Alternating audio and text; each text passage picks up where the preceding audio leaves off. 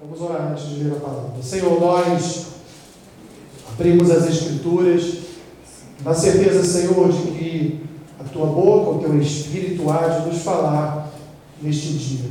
Assim, ó Deus, edifica-nos através da tua palavra, edifica-nos através da Escritura, Senhor, para que haja transformação, para que haja operação transformadora em nossos corações nesta manhã. É o que te pedimos e oramos assim, em nome de Jesus. Amém. Levítico capítulo 23, versículo 26 diz assim: Disse mais o Senhor a Moisés: Mas aos dez deste mês sétimo será o dia da expiação. Tereis santa convocação e afligireis a vossa alma. Trareis oferta queimada ao Senhor. Nesse mesmo dia, nenhuma obra fareis, porque é o dia da expiação, para fazer expiação por vós perante o Senhor, vosso Deus. Porque toda alma que nesse dia se não afligir, será eliminada do seu povo. Quem nesse dia fizer alguma obra, a esse eu destruirei do meio do seu povo. Nenhuma obra fareis, é estatuto perpétuo pelas vossas gerações, em todas as vossas moradas.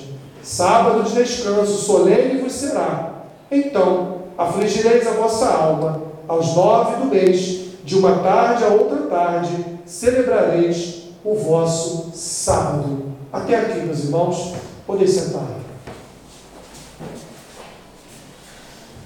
Queridos, quantas vezes em nossas vidas nós paramos por alguns minutos para pensar, imaginar, é, voltar os nossos olhos para a grandeza e a santidade de Deus? Vou mais além. Quantas vezes nós paramos para pensar num Deus presente? Quantas vezes nós, em nossa casa, talvez com as escrituras abertas em nossa frente ou não, pensamos nessa presença gloriosa de Deus nas nossas vidas. Bem, meus irmãos, para nós mesmos, se colocarmos um espelho diante da nossa face, nós até poderíamos dizer que Deus não, não, Deus não reside em nós. Mas a verdade, meus irmãos, é que há uma promessa é, descrita nas Escrituras Há uma promessa estabelecida nas Escrituras de que Deus ele não viria habitar naquilo que o homem viria construir. Que Deus não habitaria em templos construídos por mãos de homens. Que Deus não habitaria em casas construídas, edificadas pelas mãos humanas. Mas a palavra de Deus nos revela que Deus ele habita no seu próprio povo. Deus habita no coração do seu povo. Deus habita habita e faz tabernáculo no seu próprio povo, ou seja, a igreja do Senhor, a igreja espiritual, a igreja santa, a igreja que nós louvamos e adoramos por causa da obra de Cristo, somos nós. É o Espírito de Deus se movendo em nós, é o Espírito de Deus fazendo de cada um de nós pedras que, através da pedra angular, participam da construção daquilo que chamamos de corpo de Cristo, ou membros do corpo de Cristo, ou Assembleia dos Santos, enfim, tantos e tantos outros nomes que nós poderíamos aqui designar para aquilo que conhecemos como igreja.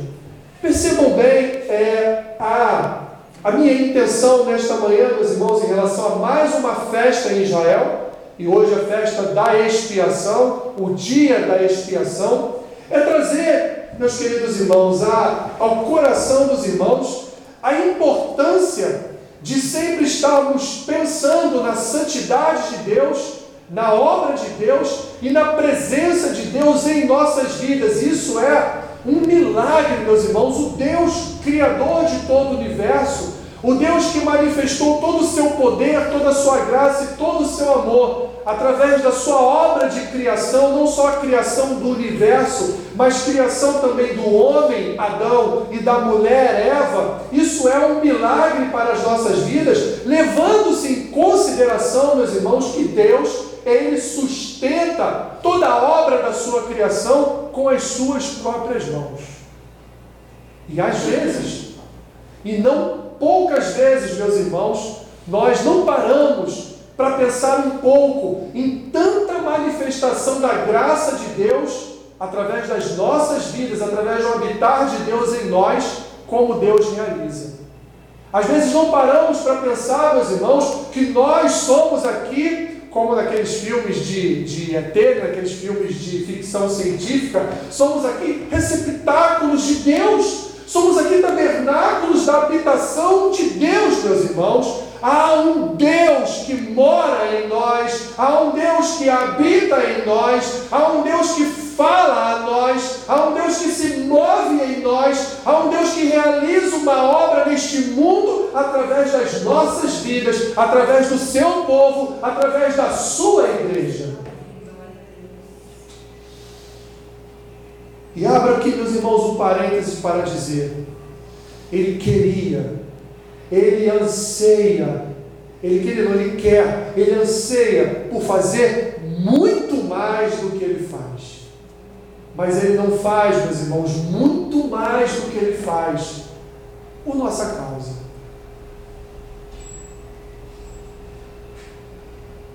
Vamos olhar para, para uma profissão. Imagine um eletricista. Um eletricista, todos os dias ele sai da sua casa e caminha, meus irmãos, para uma possível morte. E por que eu digo possível morte? Porque há probabilidade de todo eletricista um dia morrer eletrocutado. Há uma possibilidade. Porque ele trabalha com uma força muito mais poderosa do que ele. Porque ele trabalha com algo, meus irmãos, que se ele errar, ele morre. Se ele errar, ele perde um dedo, ele perde uma mão, ele perde um braço. Se ele errar, ele pode ser totalmente queimado. Se ele errar, ele pode morrer.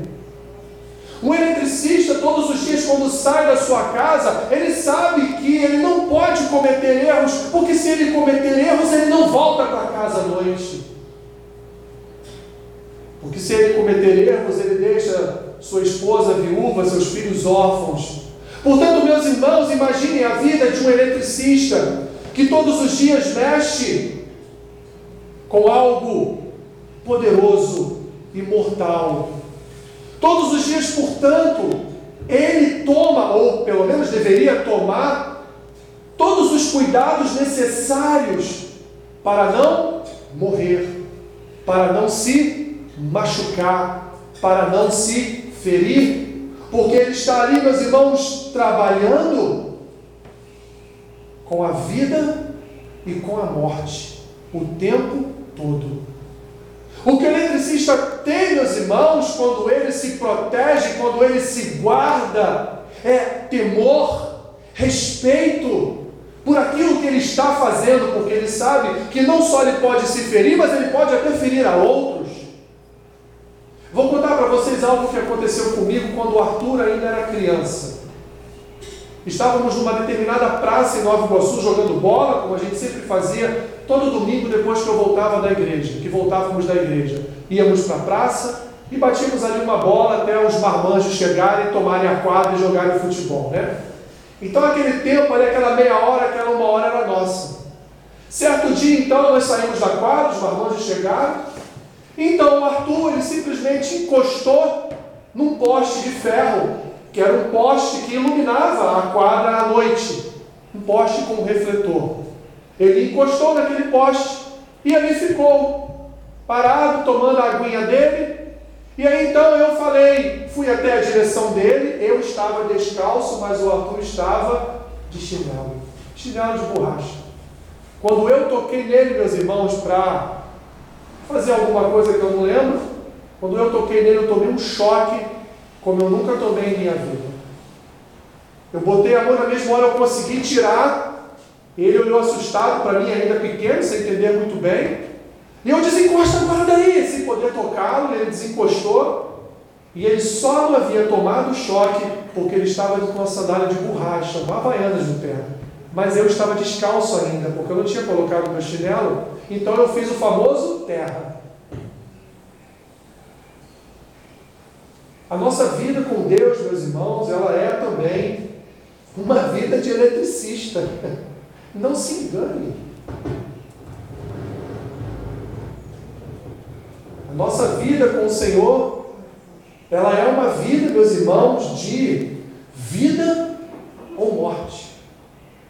Todos os dias, quando nós nos relacionamos com Deus, todos os dias, quando nós buscamos uma intimidade, uma comunhão com o Senhor, nós estamos ali, meus irmãos, tratando de vida ou morte.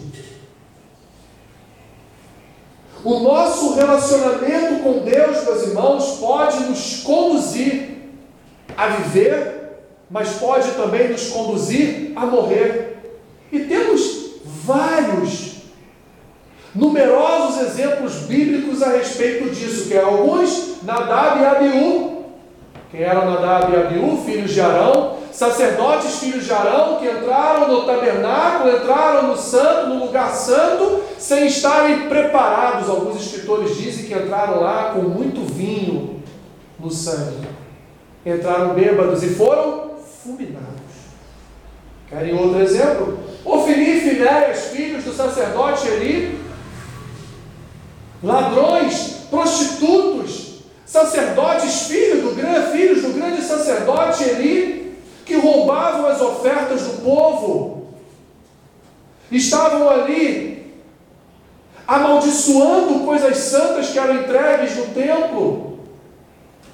Esses homens então pegaram a arca da aliança e foram para frente de batalha sem terem autoridade espiritual para fazer isso. E não só morreram, mas a arca da aliança foi então tomada pelos filisteus, os maiores inimigos de Israel. Por consequência, o pai deles caiu na cadeira, quebrou o pescoço e morreu. Por consequência, o filho de Finés nasceu prematuro ainda e foi ali denominado de Icabô, ou seja, foi-se a glória de Israel. Quer mais um exemplo agora do Novo Testamento? Ananias e Safira, lá no livro de Atos, que venderam um campo e na hora de trazer a oferta a Pedro tentaram engambelar, tentaram enganá-lo, dizendo que venderam o campo por um preço menor do que haviam vendido. Oh, meus irmãos, enquanto o crente faz isso hoje, né? vende a casa por um preço e registra por outro no cartório. Quantos? E o que aconteceu? Foram fulminados. O nosso relacionamento com Deus, meus irmãos, é é para nós questão de vida e de morte. E as festas que Deus promoveu no seu povo, meus irmãos, eram festas para preparar a vida espiritual do povo para ter um relacionamento santo com Ele. Porque Deus se relaciona com santos. Sim, meus irmãos, somos pecadores, mas Deus olha para nós hoje vê a marca de Cristo em cada um de nós. E é isso que traz sobre nós santidade, é isso que traz sobre nós transformação, é isso que traz sobre nós quando Deus olha para nós a certeza de que somos santos, ainda que sejamos pecadores. As festas, portanto, eram estratégias de Deus para Ele mesmo se aproximar do seu povo, pois Deus sempre desejou estar próximo dos seus filhos. Qual o pai, meus irmãos, que não quer estar próximo do seu filho? Qual o pai que não quer estar presente na vida do seu filho? Qual o pai que não quer? Mas essa proximidade, ela é cercada de responsabilidades. Essa proximidade, meus irmãos, ela é cercada por algumas características condizentes com uma preparação. Nós não somos íntimos de Deus de qualquer jeito. Nós não nos aproximamos do Senhor de qualquer maneira. Não é assim que funciona um relacionamento com Deus. Meus irmãos, nós, nós estamos entrando nos últimos dias de preparação para a volta de Cristo. Não se engane, porque cada dia que passa, sua volta se aproxima. Cada dia que passa, Jesus dá mais um passo a caminho da sua volta. Amós, o profeta Amós, lá no capítulo 4, versículo 12 da sua na sua profecia, diz: Prepara-te, ó Israel, para te encontrares com o teu Deus. As festas, meus irmãos, são recados de Deus, são, podemos dizer assim, salas de aula de Deus, onde Deus ensina o seu povo a se relacionar com Ele, onde Deus mostra para o seu povo como se relacionar com Ele onde Deus diz para o seu povo: Eu me relaciono com santos, e é por isso que eu separei um povo para me servir, é por isso que eu separei um povo para me adorar, é por isso que eu separei um povo para chamá-los de nação de propriedade minha, povo meu, filhos meus, igreja. Sabe por quê, meus irmãos? Porque a Bíblia nos ensina que não há nada mais terrível nas Escrituras do que se encontrar com Deus. Olhe para Moisés, quando ele se encontrou com Deus. Olhe para Davi, que mesmo não tendo a mesma visão de Moisés, está face a face com Deus, mas no seu relacionamento diário com Deus, como Davi temia o Senhor, porque Davi sabia que no seu encontro matinal ele não estaria com o seu vizinho, ele estaria com o seu Deus, e terrível é esse encontro com Deus, meus irmãos. Esse encontro face a face.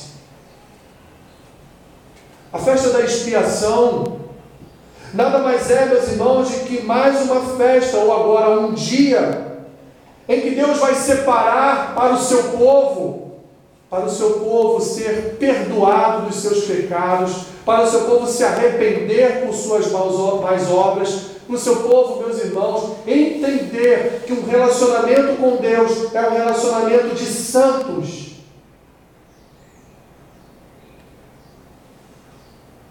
Essa festa, ela acontecia no décimo dia do mês sétimo, ou seja, como eu falei na semana passada, ela acontecia dez dias depois do tocar das trombetas.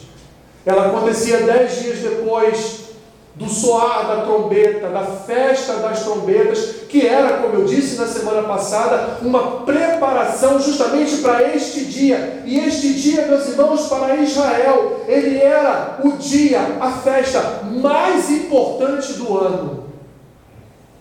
Se qualquer um de qualquer tribo faltasse a este dia, fosse caçar, pescar, fazer qualquer outra coisa e não estivesse ali na hora determinada, no dia determinado, para ter o seu pecado expiado, ele era morto.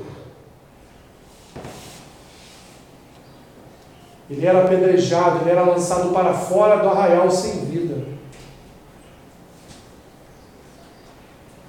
O intuito da festa, meus irmãos, o intuito do dia da expiação era Deus expiar, era Deus remir, era Deus perdoar os pecados de toda a nação. O povo se reunia em torno do tabernáculo, e ali nós tínhamos as doze tribos distribuídas, cada um conforme o seu acampamento em torno do tabernáculo. E o sumo sacerdote, Neste dia específico, ele imolava um cordeiro e entrava, passava por cada pavimento, por cada, cada lugar do tabernáculo. Ele passava e aspergindo o sangue até chegar no Santo dos Santos. E ali onde estava a arca da aliança, que representava a presença de Deus para o povo, ali então ele pegava, pegava o sangue do cordeiro e aspergia sobre os querubins que estavam sobre aquela arca. E então o pecado, ou os pecados de todo o povo de Deus eram perdoados. Isso diz muito para nós, meus irmãos. Porque a expiação ela está ligada a algumas outras características. A expiação está ligada à reconciliação, à propiciação, à redenção e a resgate. E nós vamos ver isso já já. Vamos aqui novamente lembrar que todas as festas traziam para nós três sentidos. Lembra dos sentidos? Sentido histórico, sentido profético e o sentido pessoal. Dentro do sentido histórico, nós já vimos aqui qual era o seu significado. Deus estava, meus irmãos, no dia da expiação, preparando o seu povo para habitar na terra que eles chegariam daqui a alguns anos, alguns dias, enfim, na terra que eles entrariam, que foi a terra prometida por Abraão, lá em Gênesis capítulo 12. Deus então estava preparando um povo, um povo santo, para entrar numa terra santa e viver de forma santa para sempre diante do Senhor. E o dia da expiação era um dia necessário para que o povo então fosse santificado na presença de Deus, tendo todos os seus pecados perdoados. Então os pecados da nação precisavam ser remidos, porque precisava haver uma lavagem regeneradora daquele povo através do arrependimento e perdão por seus pecados, para que eles entrassem na terra prometida e lá então permanecessem diante de Deus.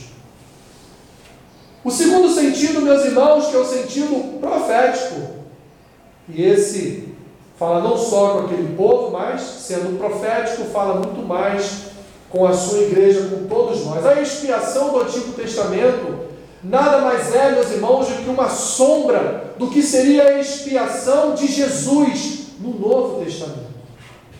Percebam que Deus, quando Ele cria o dia da expiação, Ele está ali, meus irmãos, sinalizando o cumprimento do que Ele descreve lá em Gênesis capítulo 3, versículo 15, conhecido como proto-evangelho, conhecido como a primeira profecia de Deus nas Escrituras, quando Deus então promete que um nascido de uma mulher viria a esmagar a cabeça da serpente, tendo seu calcanhar ferido. Está ali já falando do Senhor Jesus. A expiação nada mais é, meus irmãos, do que uma luz lançada sobre o cumprimento dessa palavra do Senhor em Cristo Jesus. Que sim, ele foi ali machucado, ferido no seu calcanhar pela serpente, mas ele esmagou a cabeça da serpente no fim de todas as coisas.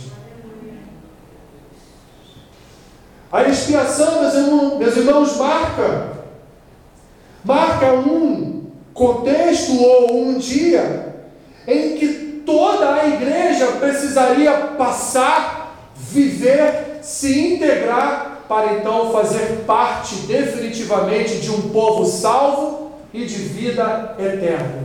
Ou seja, o dia da expiação, meus irmãos, não foi só um dia realizado lá em Israel para perdoar os pecados do povo, mas um dia que ensinava o povo que aquele povo servia a um Deus santo que não comunga com o pecado, que não é afeto ao pecado, que não aceita o pecado no meio do seu povo. O dia da expiação, meus irmãos, traz para o povo a oportunidade de se arrepender pelos seus pecados e obter em Deus, através do sacrifício naquele tempo do cordeiro, obter de Deus então o perdão por todo o mal que ainda habitava em seus corações.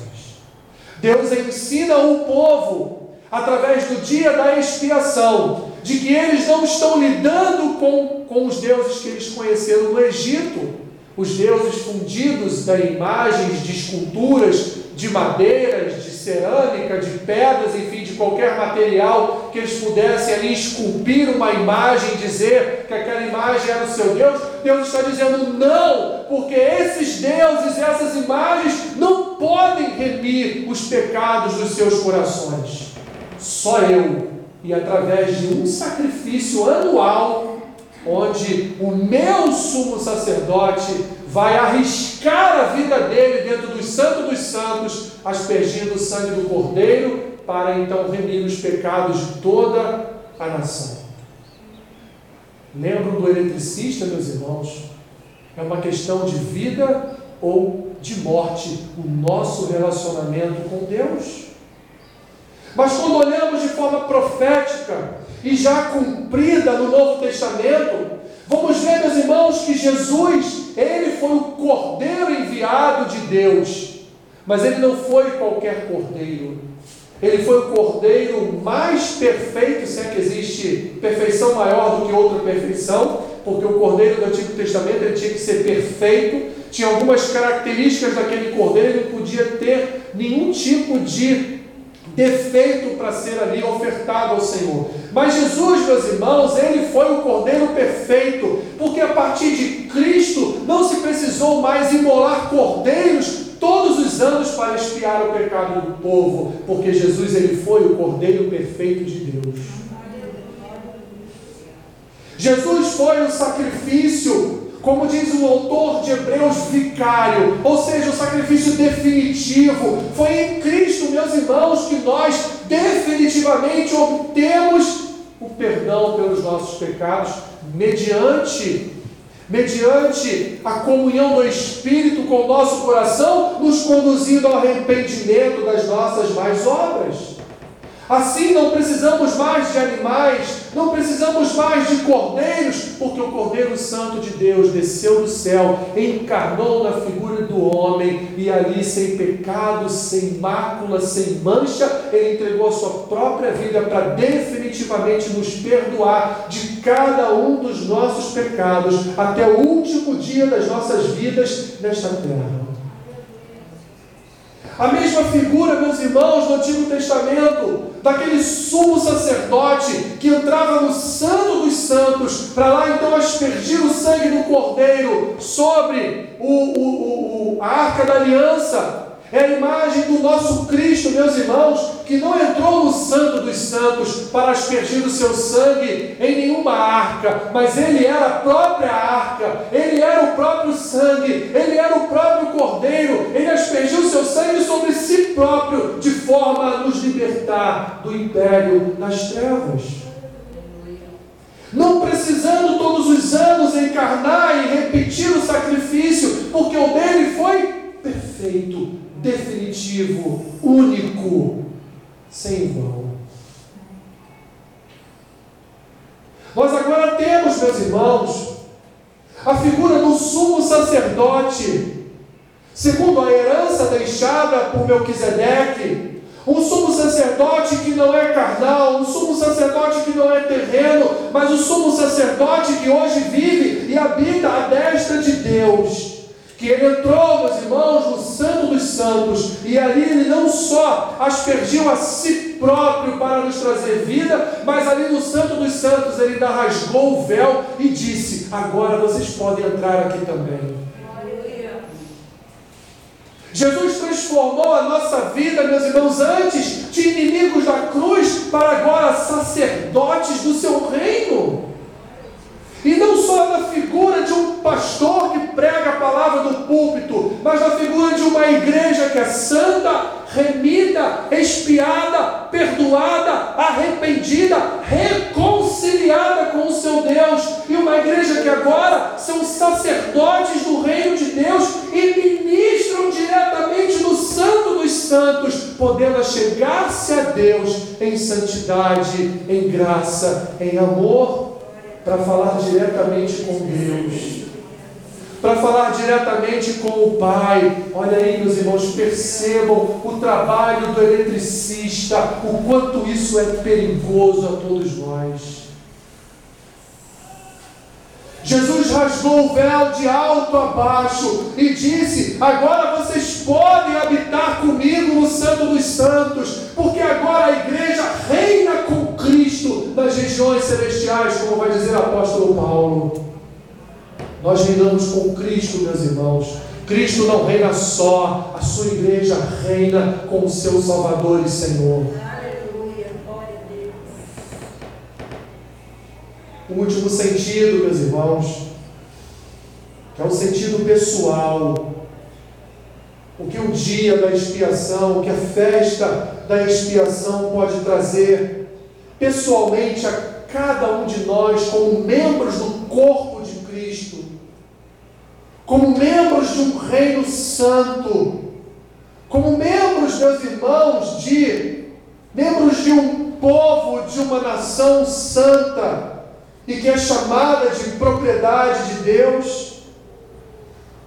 Aquilo que um dia foi perdão para toda uma nação, Aquilo que um dia um sumo sacerdote fazia lá no tabernáculo de Deus, expiando e remindo, remindo perdão de toda uma nação, de um conjunto chamado nação, de um conjunto chamado povo, reunido ali através das tribos, das doze tribos do Senhor. Agora, meus irmãos, na nossa vida como igreja, na igreja do Senhor, tornou-se um perdão pessoal, com o intuito de salvar cada membro da igreja e levá-los para a vida eterna. A expiação, meus irmãos, é uma obra de salvação de Deus para o seu povo, para a sua igreja. Através do sacrifício de Jesus, através da entrega de Cristo, da sua própria vida na cruz do Calvário, derramando ali o seu sangue, um sangue que nos trouxe o lavar regenerador e perdoador de Deus Pai sobre as nossas vidas. Lembrando que eu falei há minutos atrás, a expiação, meus irmãos, é uma obra de salvação realizada através de outras obras de Cristo: reconciliação, propiciação, redenção e resgate. Nós, meus irmãos, fomos reconciliados.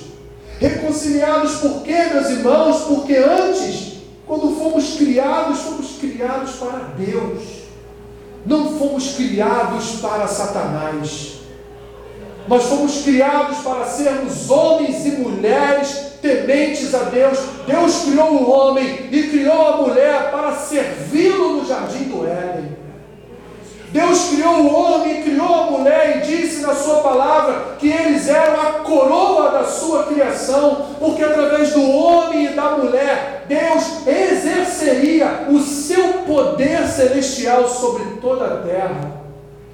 Através do homem e da mulher, Deus habitaria neste mundo, porque somos representantes do seu reino, somos representantes dos céus, somos representantes da sua glória, da sua majestade, somos representantes do seu amor, somos representantes da sua graça, somos representantes da sua misericórdia, somos representantes da sua bondade, somos representantes da sua benignidade, somos da sua temperança, somos representantes, meus irmãos, de Cristo Jesus nessa terra.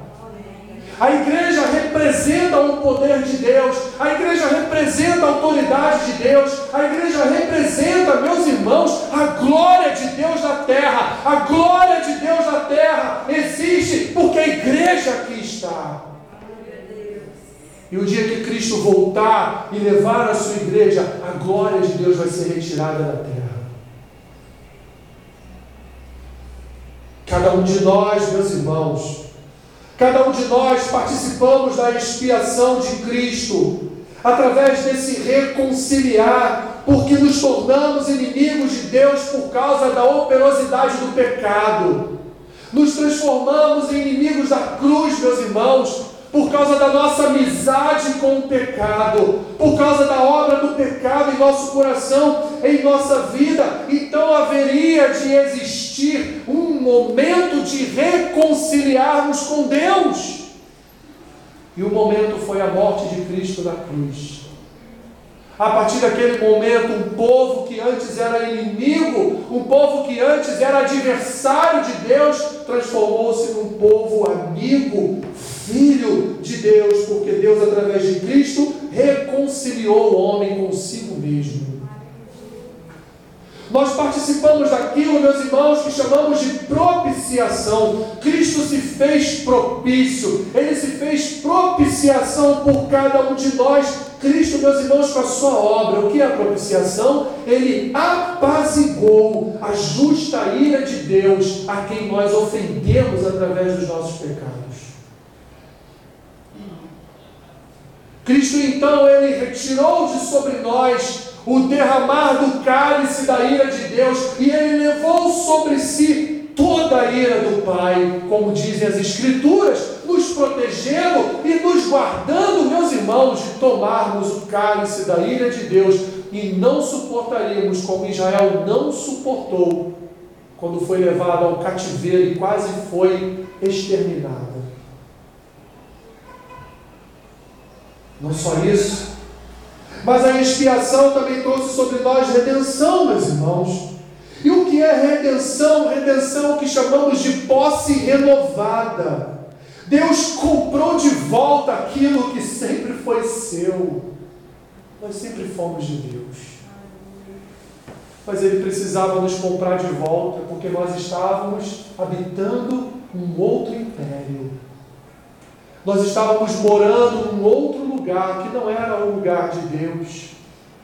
Nós éramos um povo do império das trevas, meus irmãos. E Deus então ele retomou essa posse sobre as nossas vidas através de Cristo Jesus na cruz do Calvário, na sua ressurreição. Ele comprou de volta aquilo que era, que era seu. Nós pertencíamos a Deus, meus irmãos, desde a criação do homem mas por causa dos nossos pecados, nos entregamos a Satanás por um breve tempo, até Deus então remir todo o mal das nossas vidas e nos resgatar, nos comprar para Ele toda ou pela eternidade, não querendo aqui ser redundante. E por fim, o preço que foi pago por essa redenção é que chamamos de resgate. Foi o preço que Deus pagou para resgatar, para redimir, para remir os nossos pecados. Foi entregar o seu próprio Filho Jesus para a morte na cruz do Calvário. Foi entregar a vida do seu unigênito Filho. Foi entregar a vida dele mesmo a vida de Deus, para ser derramada numa cruz, para ser ali objeto de maldição, de repulsa, para ser ali objeto de sofrimento e de dor, por causa de cada um de nós.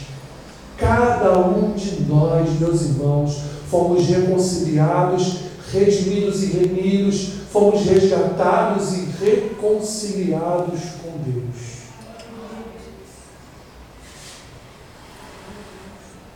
A conclusão, meus irmãos, que nós chegamos e podemos chegar dessa festa, dessa sexta festa de Israel, a festa mais importante de Israel, é a mesma que podemos chegar em relação àquele povo. Através da expiação, Deus estava preparando um povo santo para habitar numa terra santa. Através da expiação de Cristo na cruz do Calvário, Deus está preparando um povo santo para habitar nos lugares celestiais eternamente, que são santos.